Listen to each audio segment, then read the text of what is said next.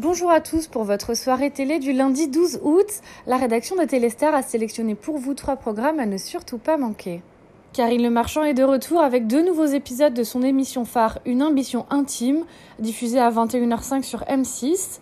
L'animatrice accueille Michel Larocque et va essayer de savoir qui se cache réellement derrière cette jolie blonde pétillante qui a percé au cinéma et au théâtre.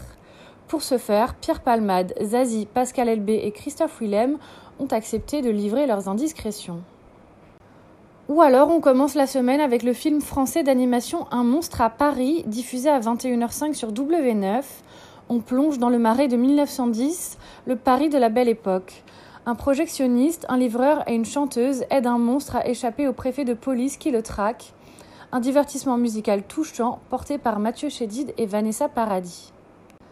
Pour ceux qui ne l'ont jamais vu, il est temps de découvrir le film Black Swan avec Nathalie Portman, diffusé à 20h50 sur Ciné Plus Émotion. Nina Sayers est une jeune danseuse étoile du ballet de New York qui vit avec sa mère. Elle débute avec sa troupe une nouvelle saison qui se trouve marquée par la présentation du lac des cygnes. Introvertie et obsédée par sa quête de la perfection, Nina va peu à peu glisser dans la folie. C'est tout pour aujourd'hui, on se retrouve donc demain pour un nouveau top 3 de Téléstar.